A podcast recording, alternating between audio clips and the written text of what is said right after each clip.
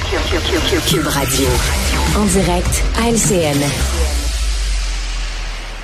Eh bien, malgré ces euh, trois nuits sans sommeil après un aller-retour express, la présidente de la FTQ était présente à cette courte rencontre euh, avec le Conseil du Trésor qui s'est déroulée euh, à Québec, qui vient de se terminer. Rencontre au sommet, donc pour se parler dans le blanc des yeux, sans la FIC, sans la, la FAE. Ah, c'est le temps de se jeter dans la joute politique avec nos analystes Paul, Emmanuel et Mario. Bonsoir à vous trois. Bonsoir. Bonsoir, Sophie. Si vous le voulez bien, on va écouter à nouveau parce que ce fut bref ce qu'avait à dire le président de la CSQ un petit peu plus tôt. Comme on l'a dit depuis le début, ben on veut une négociation. Donc maintenant, euh, on, veut que ça continue à la table de négo. Mais vraiment, là, c'est une mise au point, des échanges, une discussion, tous les sujets. Puis là, ben euh, nos équipes euh, sont au travail. Puis c'est ça qui est important.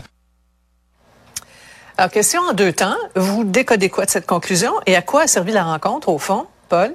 Ben, écoutez, 40 minutes, c'est pas beaucoup, c'est pas long, mais en même temps, ce qu'on croit comprendre, il y, a, des principes fondamentaux dans ce genre de, de discussion. Puis, euh, je pense que la lecture que, qui peut être faite, c'est que c'est quand même pas une mauvaise nouvelle, le peu de choses qui ont été dites, parce que de toute évidence, on s'est entendu sur un ordre de marche euh, pour les, les, jours à venir. Puis, on, s'est surtout entendu pour éviter de jeter de l'huile sur le feu sur la sur la place publique. Et ça, ça s'appelle tenter de ramener, probablement ramener des négociations euh, sur les rails. Là-dessus, possiblement, moi c'est en tout cas la lecture que j'en fais, on peut rapporter euh, progrès là, au moment où on se parle. Ouais, Mario, c'est ce que tu lis? Oui, tout à fait. Tout à fait. Mais je pense qu'ils se sont entendus, dans le fond, pour dire on commence à négocier pour vrai. Je dirais ça. Si on veut le simplifier, ils se sont entendus pour dire là, on commence pour vrai, euh, on fait des compromis, on donne des mandats aux gens, aux tables.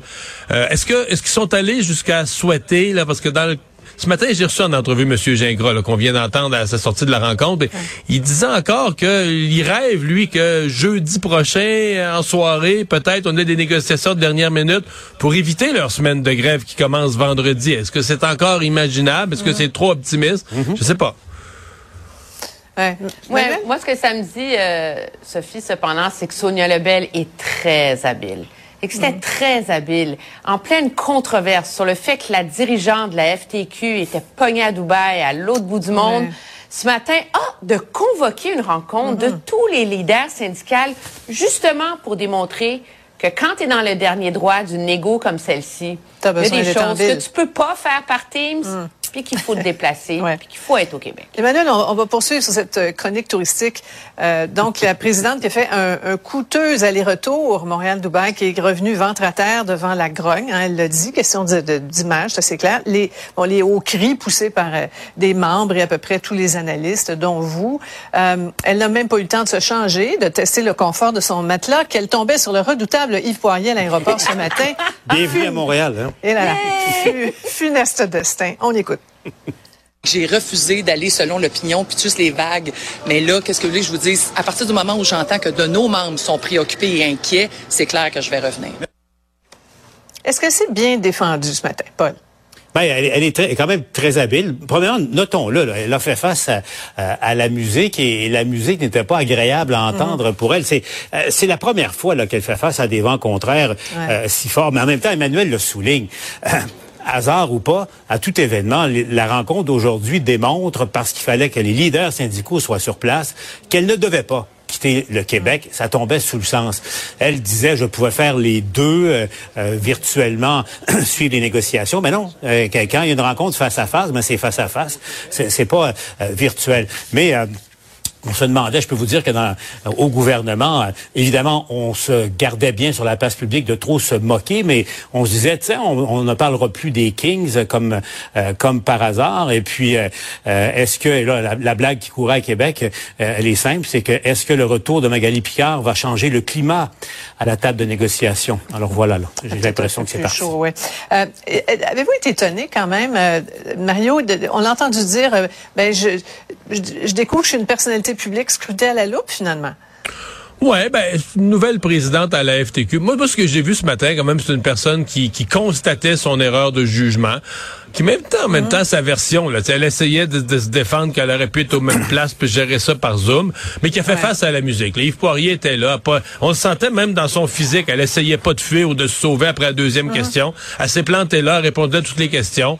Moi, j'ai vu une porte-parole solide, mais j'ai vu une porte-parole euh, qui est solide, mais avec les pieds d'un plat, là, qui venait de faire une erreur de jugement. bon, ben, voilà. Emmanuel, est-ce que, ça va, est-ce que ça va lui coûter cher? Est-ce que ça va, coller à, sa réputation longtemps? Est-ce que ça va être nuisible pour le Front commun, ça? Ben, c'est sûr qu'à court terme, c'est nuisible pour le Front commun. Là. Il y a mm. tous les leaders syndicaux étaient, étaient mécontents. Euh, plus les heures avançaient hier, euh, même ce matin avec Mario, ils essayaient même pas de l'excuser. Elle a mm. nuit au front, au front commun. C'est la gaffe ultime jusqu'ici dans ce conflit de travail. Maintenant, est-ce que ça va lui unir? Ça va dépendre de l'ensemble qui réussissent à négocier, de la satisfaction des membres de la FTQ au terme de tout ça. Moi, je pense cependant que cet épisode-là va forcer une réflexion sur l'espèce de militantisme tout azimut des syndicats. Il y a bien des syndiqués qui vont se dire, coudon, moi, je savais mm. pas que mes cotisations ah syndicales mm. servaient à envoyer 15 personnes à Dubaï pendant deux semaines. C'est un statut, hein? C'est un statut règlement, apparemment. Bon, alors euh, on, passe à un autre appel. Une petite pause. Euh, une motion adoptée à l'unanimité à l'Assemblée nationale pour défendre la fête de Noël. Vous allez voir que ça a beaucoup, beaucoup fait réagir. Restez là. Autrement dit, Cube Radio. Alors Alexandre, tu me parles de homard? Oui, je te parle de homard, Mario, parce que euh, je m'intéresse toujours aux animaux un peu inhabituels qu'on peut trouver sur la planète. Puis les homards, c'est un bon candidat. Hein? On s'entend, c'est déjà l'animal qui, à une certaine époque, était considéré comme la bouffe de, de schnout, qu'on donnait aux ah, ben prisonniers. hein, pas si longtemps, là. non, non, on remontait 100, 150 ans. Le, grand-père à Marie-Claude était pêcheur en Gaspésie, puis il racontait les crabes, comment il haïssait ça, ça pognait des filets, il fallait relancer ça à l'eau, c'était de la peste, là. Exactement. Et là, ben, il y a toujours des homards de couleur qui sont trouvés une fois de temps en temps, puis qui font toujours, qui font la manchette. Oui, il y, a les bleus, puis tu vois. Une fois par euh, un sur un million. Ouais, c'est un sur deux millions un sur des homards, qui est un homard bleu et qui est d'une rareté là, assez extrême. Merci, mais c'est pas les plus rares de tous les homards. Il y a même des homards rouges qui existent avant que tu les cuises. Là, une certaine, pas le rouge vif, bien évidemment, ton homard bien bouilli, mais rougeâtre un tout petit peu. C'est un sur 10 millions qui existe de tout ça. Un homard jaune, ça s'est déjà trouvé 1 sur 30 millions. Mais là, on vient de trouver un nouveau homard. C'est une chance sur une chance sur 50 millions de trouver ce genre de homard-là. Qui est fluo. Ben, il est bicolore, Mario. C'est un homard bleu et rouge. Il est à moitié bleu puis à moitié rouge sur sa coquille, sur le dos, ce qui fait qu'on l'a nommé affectueusement Bowie, en l'honneur de David Bowie, qui était un peu androgyne, tu sais, qui avait des yeux verrons aussi, et qui donc, ben, est bicolore. Pourquoi on l'a appelé Bowie? Ben, c'est bien simple. C'est qu'il a été trouvé par un pêcheur qui est en plus, ben, une star, une vedette sur TikTok, qui fait de la pêche depuis cinq générations dans sa famille, puis qui rapporte toutes sortes, là, d'images de homards de créatures marines qui sont pognées. Et là, il a fait un une espèce de vox pop, si on veut, un sondage. Pour le nommer. Les gens ont voté au-dessus de 50 000 personnes. Mais là, il l'a gardé vivant. Je présume qu'il l'a gardé. Euh, il l'a pas, il l'a pas mis à bouillir. Là. Non, il l'a pas mis à bouillir. Ça, ça ruinerait la belle couleur de ce homard-là en question. Mais il a préféré le laisser dans sa cage vivant pour l'instant, leur, leur descend sur les fonds marins, le, le nourrit et le garde là en attendant de savoir quoi faire avec. Parce que c'est notamment assez rare pour que les biologistes s'y intéressent en ce moment.